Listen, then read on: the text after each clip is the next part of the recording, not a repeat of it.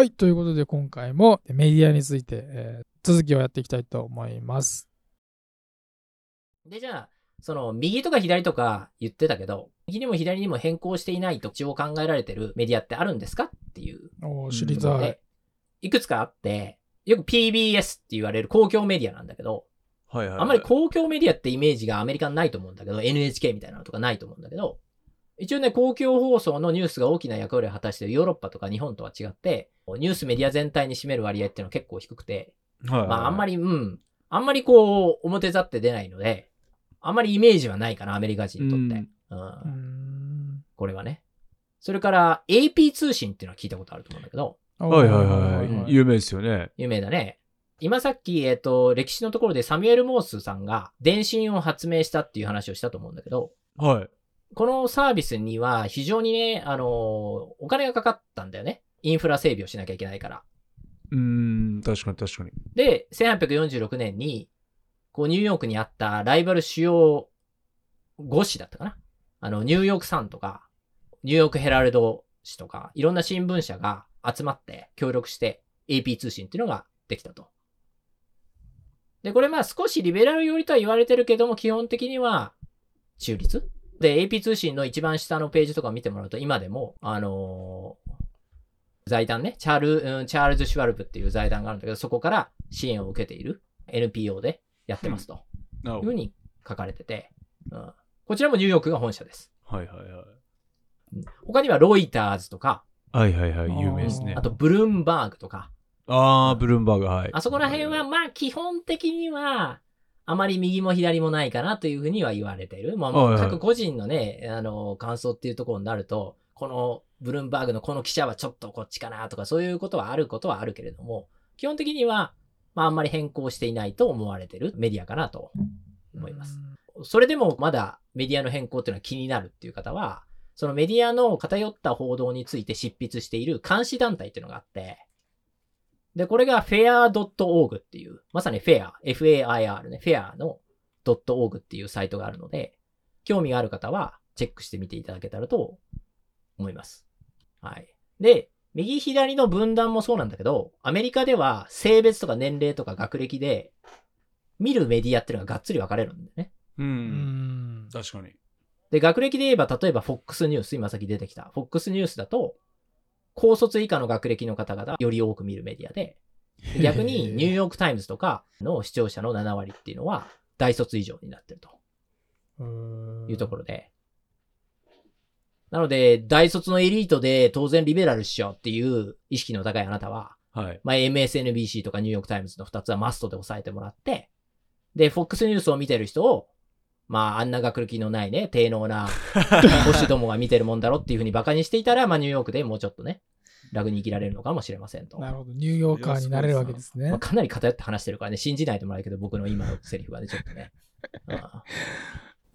まあでも、こんなこと言ってると、よく聞かれるんだけど、僕もね。じゃあ、共和党はバカばっかりなんですかっていう人がいるんだけど、全くそんなことは当然ないわけで、ねうん。エリート層で共和党支持者ももちろんとっても多いし、まあ、何より、共和党支持者のメディアの信頼度っていうのは20%程度っていうの、これはデータで出てるので、はいはいはいはい。要するにエリート共和党支持者は、そもそも共和党系メディアである、例えば FOX ニュースとかはあんまり見てないんじゃないかっていう。のがなんとなくわかるところで。で、これはあと僕の肌感で申し訳ないんだけど、二人はどういう意見持ってるかわかんないけど、あの、僕の周囲の人たちを見ててね、共和党系の人の方が、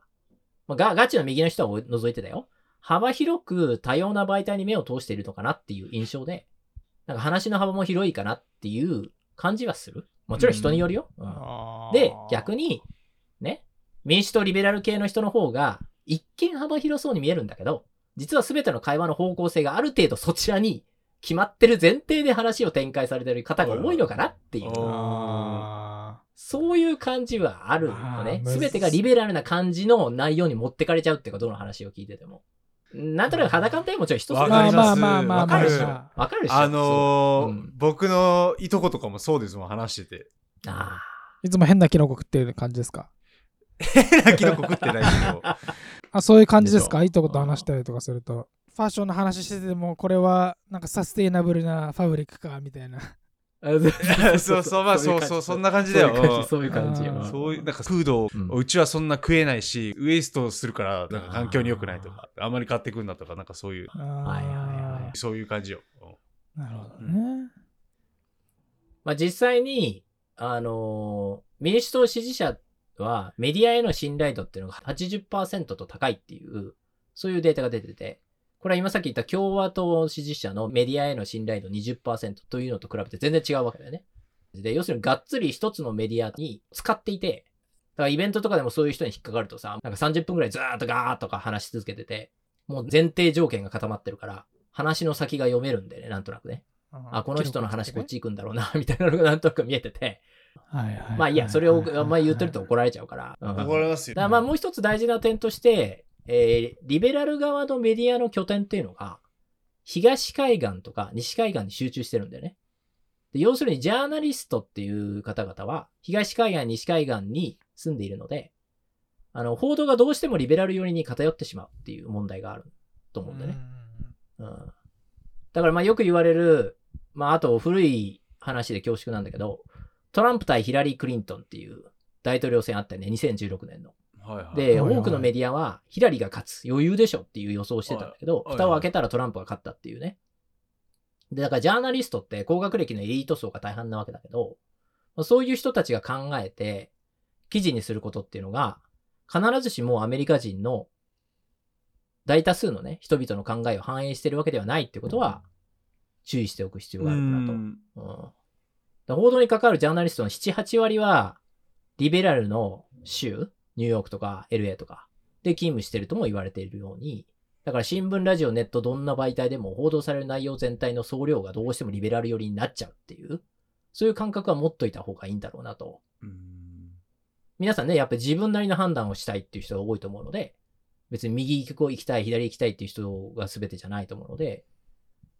やっぱりいろんな情報は得た上で、あ、僕はこっちだなって決めるわけだから、そういう面でも、まあ、こういう傾向はあるんだよっていうことは、知っておいた方がいいんじゃないかなと。ねやっぱあるじゃん、そうやってウクライナの戦争を見てても、アメリカはもちろんのことね、日本もがっつり西側諸国なので、俺らが日々見る報道ってどうしても、ほぼ99%はどうしても西側からの視点になっちゃうじゃない。そうですね。ね、ロシア側の報道ってなかなか目にすることがないじゃんないですね。ね、うんあっても西側がロシアの、うん何、報道はこんな嘘ばっかりだとかさ、そういうものを西側が取り上げてるものばかり見る。だそれで本当に実態は見えてくるんだろうかっていうのはあるよね。はいはいはいまあ、言っとくけど僕は別にロシアのサポーターじゃないよ。でも一応そういうことはあるよねってことをうん言っときたいかなと。で、もちろんこれは日本国内のメディアでもかなり偏りがあって、どれとは言わないけど、おいおいっていうような左翼とか右翼メディアっていうのはあるじゃない？うんで、それぞれにガチのファンの方々がついてるし、リスナーの方いたらね、うん申し訳ないけど、別に批判してるわけじゃなくてね。池澤さんの家になんか人糞とか売られるかもしれない。ひどいな。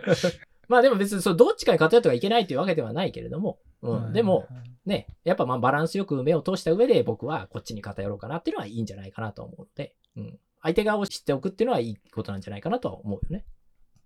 で、その他の媒体はこの雑誌とか、ラジオとかね、あって、まあ、キリがないよね、上げてたらね。雑誌だったらニューズウィークとかさ、タイム誌とかさ、うんみんな知ってると思うし、あとニューヨーカーっていうね、有名な古い雑誌、今でも続いてるものがあるし、あと、そうだね、あの、ラジオだったら NPR っていう、これナショナルパブリック・レディオっていうところなんだけど、はいはいえー放送局としては WNYC っていう、FM だね、これ FM 放送局。うん。これ別にそんなに僕は聞くわけじゃないけど、これもかなりリベラル寄りなので、まあ今さっきのニューヨークタイムズとかと並んでニューヨーカーになるには必須、っていうか必聴のメディアかなというふうには思うかな。うんあともうウェブメディアね、上げたらキリがないかな。プロパブリカとか。うん、これはまあ AP 通信と同じように非営利で非政府系のメディアだけど。っていうところかな、ざっくり上げると。本当はもうメディアの話だとピューリッツァー賞っていうね、あの優れたジャーナリストに贈られる賞についてとか、まあ、シンジケートとか、いまあいろんな話があるんだけど、まあここら辺やってるとキリがないので、次に行こうと思います。で、えー続いて、こちら興味ある方がいらっしゃると思うんですけど、ニューヨークのローカルのメディアはいはいはいについて、ちょっと上げていこうと思うんだけど、はいはいはい。うん。もちろんニューヨークタイムズにもニューヨークのね、地域欄っていうのがあって、まあ今でも定期的にニュースは上がってるんだけど、でも、もう今や世界的なメディアになっちゃって、ニューヨークのローカルニュースっていうのは、例えば、ミキヤ伊藤が素晴らしい演奏をしたとかね、あの、柏村ジョージがホームラン打ったとかさ、そういうニュースはどうしても扱えなくなってきてると。で、そこで大事な役割を果たしているのがローカルメディアですと。で、ニューヨークといえば、まず、ニューヨークデイリーニュース。あこれ、デイー。リーニュースって言われるけど、うん。読むことあるかな？結構そこら辺にあるけど。ある？あれ、ローカルなんですね。ローカルだね。ローカルに入れていいと思うね。これも古い、古い新聞で1919年創刊っていうことで、えー、すごい。トリビューンパブリッシングカンパニーっていうシカゴで出してるシカゴトリビューン紙とかも傘下に持つ、まあ、大きなメディアだよね。で、そのライバルって言っていいのかな？ここに QNS っていうのがあって、あんまりこの QNS の名前だけだとピンとくる人はあんまりいないんだけど、でも、まあ、これもともとクイーンズ地区の地元新聞だったクイーンズクーリエとか、タイムズレッジャーとか、あと、リッジウッドタイムズとかいくつかあるんだけど、そういういくつかの新聞が合併してできたメディアで、うん。でまさにローカルメディアって感じ。例えば誰かが迷子になったとか、あと、ギャングメンバーが逮捕されたとか、うん。あ、と、最近だったらバスの車内で20歳くらいの女性が65歳の男性を口論の末殴りまくり、男性の鼻が腫れ上がり、左目が切れたとか、なんかそんなごく些細なローカルニュースがメイントピック。うん、ロー確かにローカルだな。それは。カルだね。ローカルでしょ、うん。はいはいはい。あ、ちなみにこの、この女性、あの、賞金首なので、まだ捕まってないらしいので、え、いくらもらえるんすか？ルフィもびっくり3500ドルです。?3500 ドル。3500ドル。すごい。3500ぜひぜひドルだったら1年間ぐらいじゃあ生活できちゃうんですね、僕だと。できないんじゃないか、全然これ。キャ君だって、ホールフーズで食材買ってんだから無理じゃんえ？一日なくなっちゃうよ、そんなの。キャ君何言ってんの？一日で本当だよ。はい。まあ、そのね、はいあの、バウンティーハンターの二人にはぜひと捕まえていただきたい無法者でございますけれども。まあでもあの、ローカルメディアの合唱連行っていうのは今に始まったことではなくて、ね、昔からあったことなんだけど、でもこの QNS っていうのはそういうニューヨークのローカルメディアを牛耳ってるシュネップスメディアっていうグループがあって、この QNS とかいろんなメディアを運営してるところがあって、で、ここは、まあ、ニューヨークとあと一部、フィラデルフィアとかで発行されてる50くらいのローカル新聞とか、デジタルメディアとか、あとポッドキャストとかを傘下に持ってるグループで、まあ同様に例えば、そうだな、えっ、と、メトロとか AM ニューヨークって知ってるかな、二人は。メトロは聞いたことありますね。うん。というね、ニューヨーカーに長年親しまれてる二つの地元紙があるんだけど、よく地下鉄とかで見られてた無料紙だよね。だこの二つも2年前くらいかな、統合されて、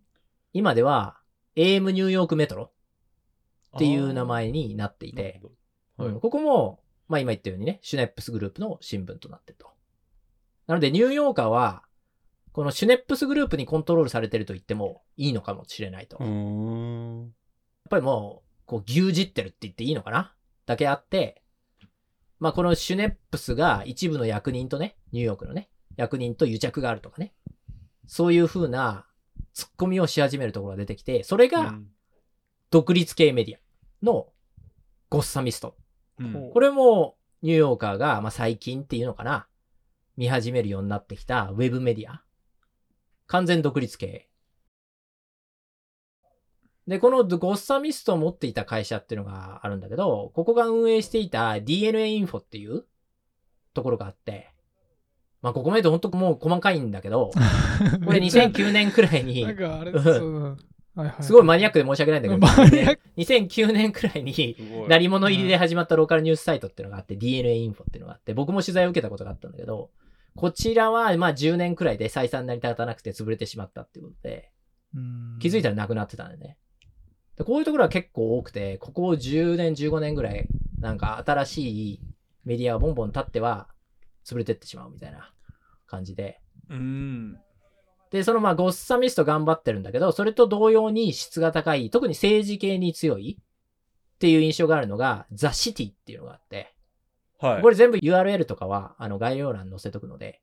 あの、今は気にしないでもらっていいんですけど、もうここもはいノンプロフィット、うん、歌詞とか好きかもしれない。結構まあ硬派に書いてるというか、あ、そうなんですね。うん、結構細かなことを書いていて。あと、そうだな、もっと地域に絞ったメディアで、あのーまあ、ニュースメディアというよりはニュースブログぐらいの規模のものなんだけど、ミキヤ君が住んでるイーストビレッジとかだったら、あの、もちろんデジタルオンリーでね、えー、ザ・ローダウンっていうほ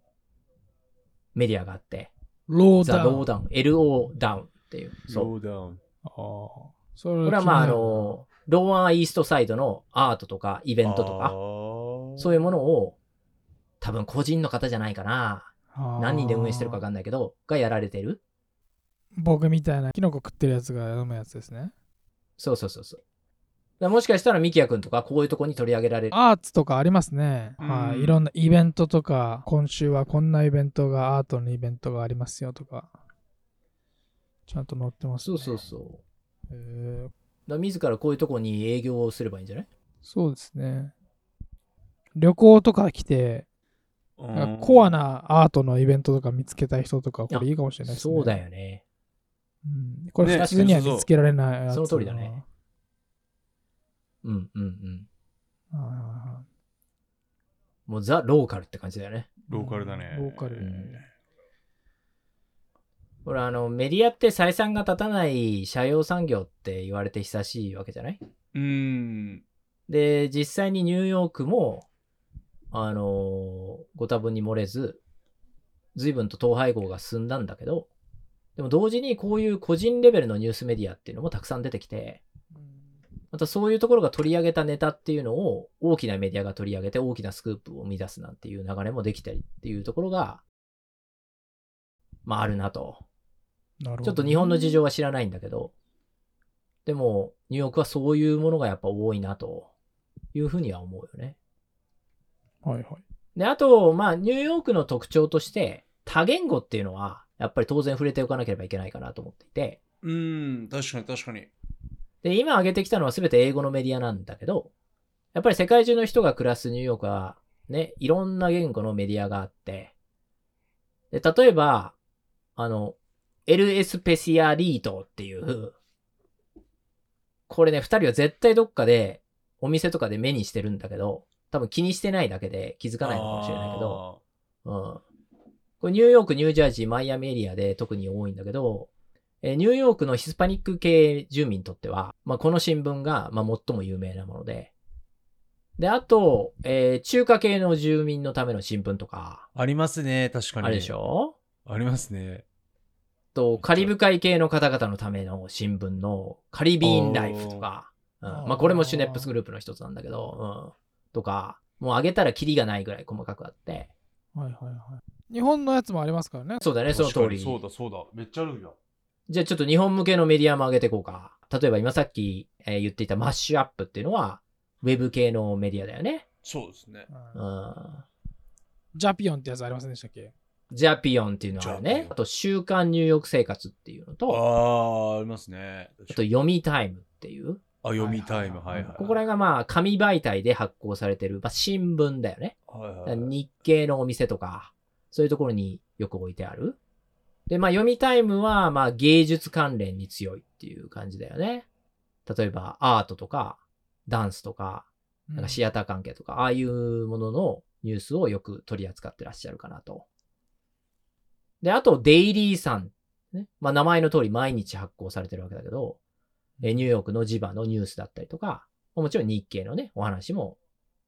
ちょくちょく載ってるかなというところ。まあ、デイリーサンさんは紙はなかったかな。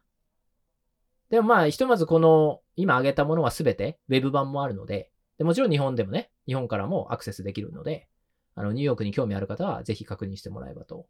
思います。でうん、まあ、ブログ形式だと、ちょっと2つ質が高いものがあるので、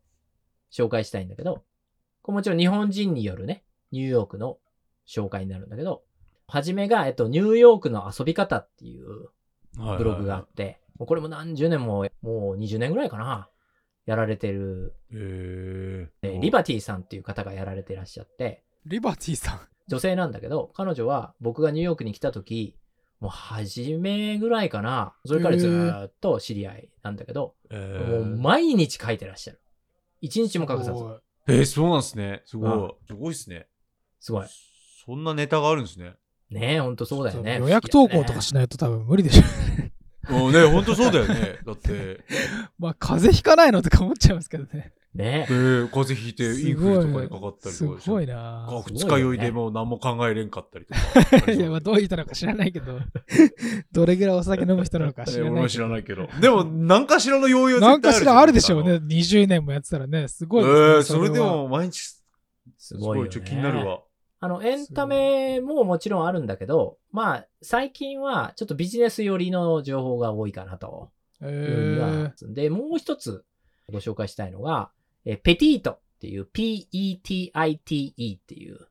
ペティートっていうサイト。まあもちろんあの URL 概要欄に載せますけれども、えーペティートニューヨークさん。で、これも毎日アップされてるブログで、こちらはもっと幅が広いかな。ビジネスだけではなくて、エンタメ。例えばこんなアートの展示会が始まりましたとか、こんなイベントがあるんですとか、コロナワクチンの情報とか、そういうのもあるし、まあ、たまにあの、利上げの話だったとか、経済のお話もされてらっしゃったりとか、もうこの二つがね、明らかに質量ともに独走してて、へ情報量がすごい。で、今さっき言ったように何よりも毎日アップされてるっていうところが素晴らしいので、もうリバティさんとはね、長年の知り合いなんだけど、ペティートさんを運営されてる方は、もし人生で会いたい人が一人いるかって聞かれたら、ちょっと会ってみたいなっていう、個人的に思ってるような人。こんなに？人生で？そう。そんなにね。そう。どうやって運営してんののって。すごいなって。うんそう、僕らんてこうやってさ、なんか、たまにさ、時間のある時にべちゃべちゃ喋ってさ、バイバイとか言ってるわけじゃん。でも続けるの大変だなって思いますもまあそれでもね、それでもねっていう感じ。それでもね。そう、それでもそれでも、2週に1回とかね、な1週間に1回あるかないかみたいな感じだけど、今。ねえ。すごいそれなって毎日あるわけですからね、すごいっすよね。そう。すごい。ほんとすごい。どっから出てきたの？そのパッションはみたいな。思いねますもん。ほんとそうだよね。そう、なので、あの、オールナイトニューヨークなんてね、聞いてる暇があったら、この2つのブログを読んだ方がよっぽどいいので、はい。なるほど皆。さん、ぜひ、映っていやいやいや、オール。ルナイトニューヨークはね、もういいですよ。いいですよ。もまあ、ということで、全米メディアとか、ニューヨークローカルメディアとかね、まだまだもちろんたくさん面白いもんっていうのがあるんだけど、あの、キリがないので、ここら辺で止めとくんですけど、あの、最後にね、軽く一つだけ加えとくと、えっと、アメリカっていうのはメディア自体につくファンも多いんだけど、同時にジャーナリスト個人にファンがつく傾向もある。のかなと。だから記者自体が Twitter とか Facebook とかのアカウントを自ら運用して、自分が新聞とかメディアに書いた記事を流したりとか、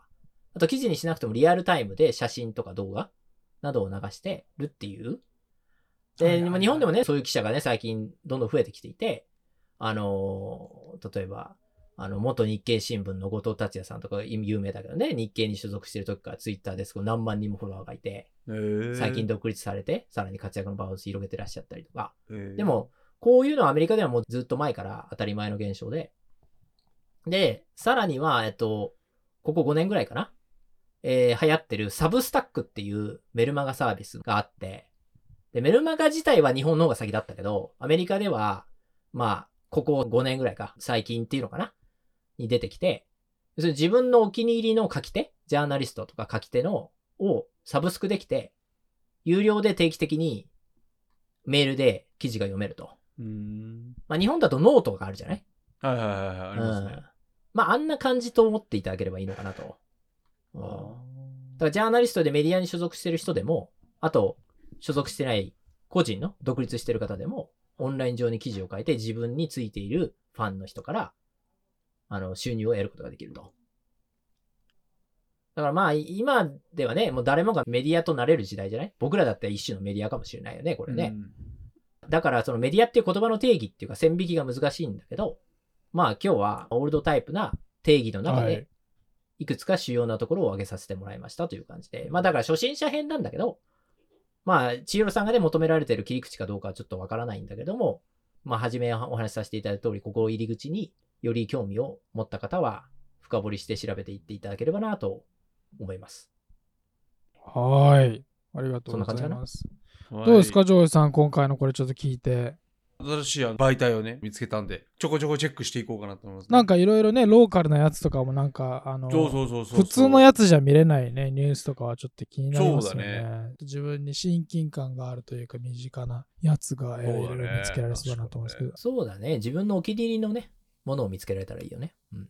あの、さっきなんかみんなが一人一台スマホを持つことによって、一人ずつみんなが発信できるようになったっていう話がちょっと出てましたけど、うんそれで僕はあのなんか、なんとなくそういえば最近思うなと思うのが、あの、まあメディアっていうレベルじゃないんですけど、もちろん。で、あの、まあこれなんか自分の中でこれってもう本当になんか問題というか、なんかどうなのかなっていうふうに思うんですけど、あの TikTok あるじゃないですか。はいはいはいはい。で、まあ皆さんどれぐらい TikTok 見られてるかわかんないです。まあ僕もほとんど見ないですけど、あのー TikTok ってやっぱその個人の人たちが自分たちで見つけたニュースとかを紹介している TikTok があるの分かりますか、うんうんわかるわかる。うん。でああああいうのって、まあ、TikTok だけじゃないかもしれないですけど、まあ、よく主に TikTok かな？TikTok とかでその読んだ人たちとかがもう自分たちで勝手に解釈してでその,、うん。その場所だけをこう切り取ってもう本当に事実とはちょっともうちょっとなんかあんまり考え尽くされてないようなものをを作った TikTok をめっちゃ配信しててそれがなんか何万もライクもつくみたいなやつとかが結構よくあったりとかして、なんかこれ。いや、ひどいなとか思うんですけど、何が怖いって自分の中で思う、僕的に思うのが、あの、TikTok のユーザーってみんなその10代とかじゃないですか。15歳とか。で、そういうのを見て、あの、そこでこう爆発してるソーシャルメディアのコミュニティスペースみたいなのを見ると、子供っていうかそのうん若い人たちとかって、見たらそうだと思っちゃうこともある今日話を聞いてて思いましたね。はい。あのーうん、もうまさにミキヤ君が言ってくれたお話はもうそれだけでなんまた何時間にもなっちゃうから けどでも本当にあの今若年層に影響が出てるってことだよねああいうものにインフルエンスされちゃってうん。でね特に若い子だと友達がすごいキラキラしてるのを見ちゃったりしてすごいストレスになっちゃったりとかそこから鬱になっちゃったりとかそういう効果がどうしてもソーシャルってのがあるから、はいはい。それの規制をかけようっていう動きが発案されて、Facebook とかのね、マーク・ザッカーバーグとか、ね、公聴会に呼ばれたりして発言しなきゃいけないとか、まあそれが彼らがメタっていう風に、あっちのメタバースの方に移っていくような流れにもなってるかもしれないし、うん。まああと TikTok はおそらくもしかしたら数年後にはアメリカから消えてしまうかもしれないよね。すごい規制が入ってるから、今、うん、もうあの役所とかでは使っちゃいけないとか、一定の仕事してる人はもう携帯から消さなきゃいけないとか、アプリ自体を。まああれはね、ほら中国の方にね、情報が行ってるとか行っていないとかいう話もある言われてますね。うん。まあまあいいや、この話してると本当長くなっちゃうので、うん。ひとまず今回はここは省きました。これを、はいこれを千尋さんが求めてらっしゃったらまたちょっとまあねそうですね。ご質問には答えられてないけど、うん。はいまた、あの、ぜひね、千尋さんもはい今回の放送を聞いて、あの、まあ、感想など、えーぜひお聞かせください。えー他のはいリスナーの人でもですね、これを聞いて、これからまたいろいろ調べてもらえればなと思います。はい、ということで今回はこの辺で終わりにしたいと思います。ありがとうございました。まだね。ありがとうございました。